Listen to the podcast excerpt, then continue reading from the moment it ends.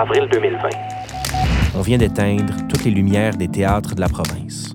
Pour briser l'isolement, les dramaturges, interprètes et auteurs de partout au Québec nous donnent rendez-vous pour présenter les pièces qu'on peut plus voir dans les salles de spectacle. J'étais assis près de mon navire comme un fardeau inutile pour la terre pendant que tu mourais sous les coups d'Hector. Je suis arrivé à la fin de l'histoire effrayante et dégueulasse de cette intelligence enfermée dans une carcasse étrangère et abrutie par l'esprit pervers de la majorité morale. Ça fait longtemps que je suis morte. Je retourne là d'où je viens. Le vide se creuse, s'approfondit. Le vide fouille, il frôle, gratte les parois de ce qui jusqu'à maintenant défilait tranquille sans payer de mine. Entre chaque pulsation pointe l'immensité du vide qui sera l'espace où se déploie le néant qui m'attend.